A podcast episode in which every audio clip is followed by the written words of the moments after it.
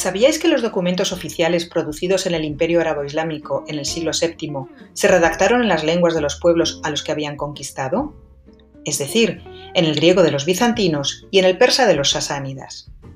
Estaréis de acuerdo en que disponer de una lengua oficial propia era una cuestión urgente para el califato omeya, pues cualquier imperio que se precie la necesita para no usar la de aquel a quien pretende imponerse militar, pero también culturalmente.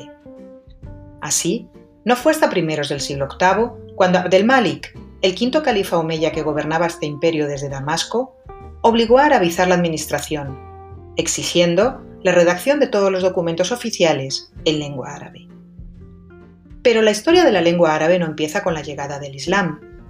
Antes de que se conociera el Corán, de que se convirtiera en la lengua litúrgica del Islam, de convertirse en la lengua oficial de la administración omeya y de codificarse su variedad normativa, la lengua árabe tuvo mucha historia. La escasez de testimonios escritos ha sido la causa del desconocimiento que tenemos de ella. Como ya señalamos en el primer episodio, los primeros indicios documentales de que disponemos se han datado en los inicios del primer milenio antes de Cristo. Según Ahmad al-Jallad, el árabe antiguo prehistórico engloba unas pocas inscripciones de la primera mitad de este primer milenio, y han sido encontradas en la región situada entre el sur de Siria y el noroeste de Arabia. Siglos después, en la segunda mitad del primer milenio antes de Cristo, Al-Jalad expone la existencia de un continuum dialectal hablado al norte de Arabia, es decir, fuera de la península arábiga, y otro dialecto hablado en la península en la región del Hijaz. Ambos se conocen como el árabe antiguo.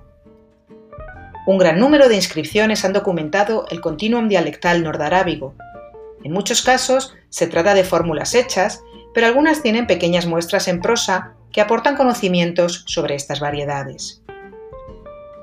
Como vernáculo, el árabe nabateo fue el más importante de estos dialectos nordarábigos. Se hablaba en regiones que en la actualidad pertenecerían a Siria y a Jordania. Con el tiempo, se convirtió en la lengua franca de las áreas económicamente más desarrolladas. Se extendió rápidamente hacia el sur, y pronto predominó en las ciudades y en las zonas rurales. Se sabe que por motivos comerciales, los nabateos viajaron hacia el sur, llegando incluso hasta la zona de la actual frontera con Yemen. Además del nabateo, otra variedad del árabe antiguo era el hijazi, porque se habló en el norte de la región del Hijaz. Según el Jalad, es el primer dialecto en el que se encuentran innovaciones claras con relación al protoárabe, innovaciones que no estaban en el continuum dialectal nordarábigo, es decir, el que hemos hablado del sur de Oriente Medio. A este dialecto pertenecen los primeros textos del Corán, pues la tribu de Quraysh, la del profeta Mahoma, procede de la Meca, ciudad que está en la región del Hijaz. Los primeros manuscritos conservados con el ductus consonántico del Corán datan de la segunda mitad del siglo VII.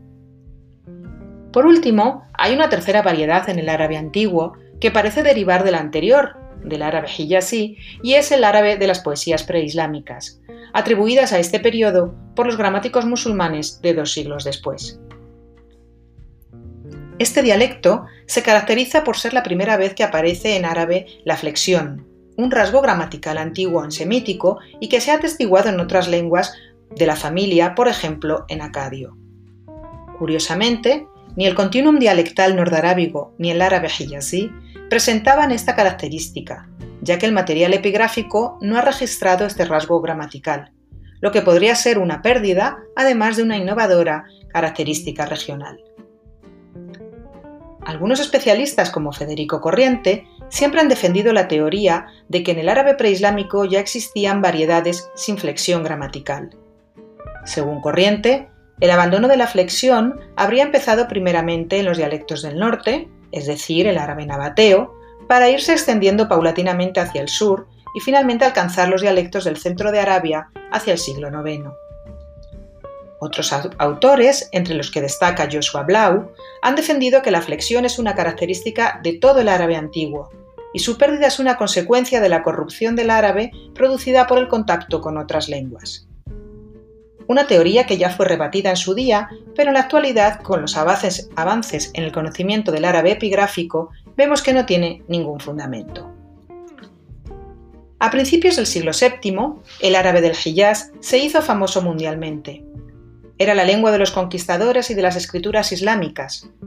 Así se extendió por los territorios del califato Omeya, de nuevo primero por los centros urbanos y de aquí a las regiones rurales.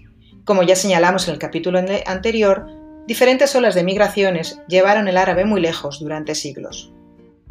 En el siglo VIII, una actividad gramatical y lexicográfica canonizó lo que debía considerarse el árabe correcto. Esta sistematización lingüística fue llevada a cabo por los gramáticos de dos ciudades conocidas en la época por sus escuelas de gramática. Se trata de Kufa y Basora, ambas situadas en el actual Irak, y el resultado de su actividad fue la variedad árabe que se conoce como la Arabi al-Fusha o árabe clásico. Este proceso de estandarización se llevó a cabo basándose en las fuentes consideradas más prestigiosas, es decir, el árabe del Hiyaz y la variedad de la poesía árabe preislámica. Según las indicaciones de algunos de estos gramáticos abbasíes, la información oral aportada por algunos beduinos, quienes eran considerados los mejores hablantes de árabe, se tenía en cuenta en caso de duda. ¿Pero qué es el árabe clásico? Se ha considerado así a una amplia variedad de fuentes heterogéneas, la variedad estandarizada por los gramáticos árabes, las lecturas canónicas del Corán, la poesía preislámica y buena parte de la literatura y textos de toda índole producidos en las sociedades islámicas premodernas. Vemos, por tanto, que el árabe clásico no es una variedad única de la lengua árabe, sino que engloba numerosos estados diferentes de la norma, escrita de esta lengua. Al mismo tiempo que se codificaba la lengua escrita, los movimientos de población que conllevaba la expansión del imperio islámico y la interacción entre el árabe y las diferentes lenguas autóctonas con las que entraba en contacto iban ampliando el panorama lingüístico del mundo arabófono, con el desarrollo de nuevas variedades vernáculas que con el tiempo lograron sustituir, en la mayoría de los casos, a las lenguas anteriores. La población de esas tierras conquistadas para el Islam comenzaría a emplear el árabe llevado allí por los conquistadores, primero como lengua vehicular y tras un periodo de tiempo, diferente según la región, como lengua materna. Fueron ellos, pues, los nuevos hablantes de las lenguas árabes vernáculas. El éxito de esta empresa se debió, por tanto, al hecho de ser la lengua oficial del Imperio Islámico y la lengua sagrada del Islam, es decir, gracias al prestigio sociopolítico, religioso y económico que se obtenía al ser musulmán y al hablar árabe en las sociedades aro-islámicas del imperio. Como vemos, son razones extralingüísticas, es decir, políticas y religiosas, las que están detrás del éxito en la gran extensión de la lengua árabe. Al fin y al cabo, el prestigio social es lo que cuenta. En cuanto al alfabeto, la lengua árabe se ha escrito en varias escrituras hasta disponer de un alfabeto desarrollado. Los primeros testimonios de lo que se ha denominado el árabe antiguo prehistórico se escribieron con escritura cuneiforme en tablillas de arcilla y con antiguos alfabetos nordarábigos en inscripciones sobre piedra. Más adelante, y gracias a una sofisticada cultura escrita desarrollada desde el primer siglo a.C. por nómadas arabófonos del este de Haurán, conocemos algo mejor las variedades del árabe antiguo. Esta producción epigráfica estaba en diferentes alfabetos nordarábigos, por ejemplo la escritura safaítica. Hoy se conocen unas 40.000 inscripciones, pero según los expertos, es posible que haya hasta dos veces más en el desierto situado entre Siria y Jordania.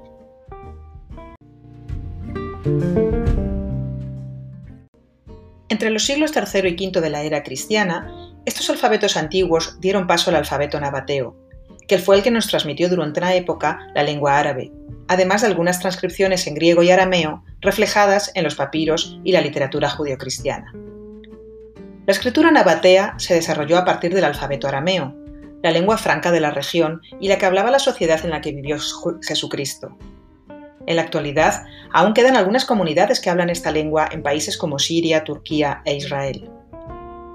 El epitafio de Namara, escrito en piedra, del autoproclamado rey de todos los árabes, se considera el primer texto monumental en lengua árabe en escritura nabatea y se ha datado en el año 328. Este alfabeto nabateo evolucionó hacia el actual alfabeto árabe, pero hay que esperar varios siglos para encontrar documentación en lo que conocemos como escritura árabe.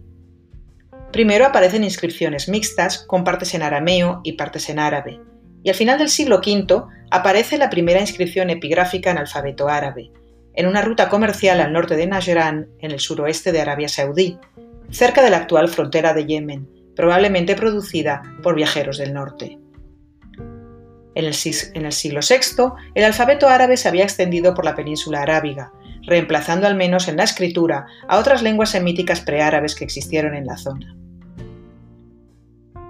Pero en la época de la predicación de Mahoma, la escritura árabe era imperfecta. Solo consistía de un ductus consonántico capaz de dar grafías idénticas para fonemas dispares y por lo tanto para palabras que significaran cosas diferentes y opuestas. Todos los signos auxiliares que permiten, entre otras cosas, señalar las vocales breves e incluso algunos puntos diacríticos que distinguían unas consonantes de otras, no existían aún. Por ello, los poetas preislámicos y Mahoma confiaron sus obras a los ruwat y a los huffad, es decir, a la memoria y a la transmisión oral. Por ello, cuando se vio la necesidad de expresar la lengua árabe del texto coránico sin ambigüedades, para conseguir una correcta transmisión de su contenido, el alfabeto árabe tuvo que perfeccionarse, dando forma al que existe hasta la actualidad, algo que ocurrió, igual que con la variedad escrita normativa, en la época omeya. Hemos empezado con una pregunta y acabamos con otra. ¿Sabíais que las variedades vernáculas árabes que se emplean para la comunicación diaria no son versiones corrompidas del árabe considerado en muchos contextos única norma correcta?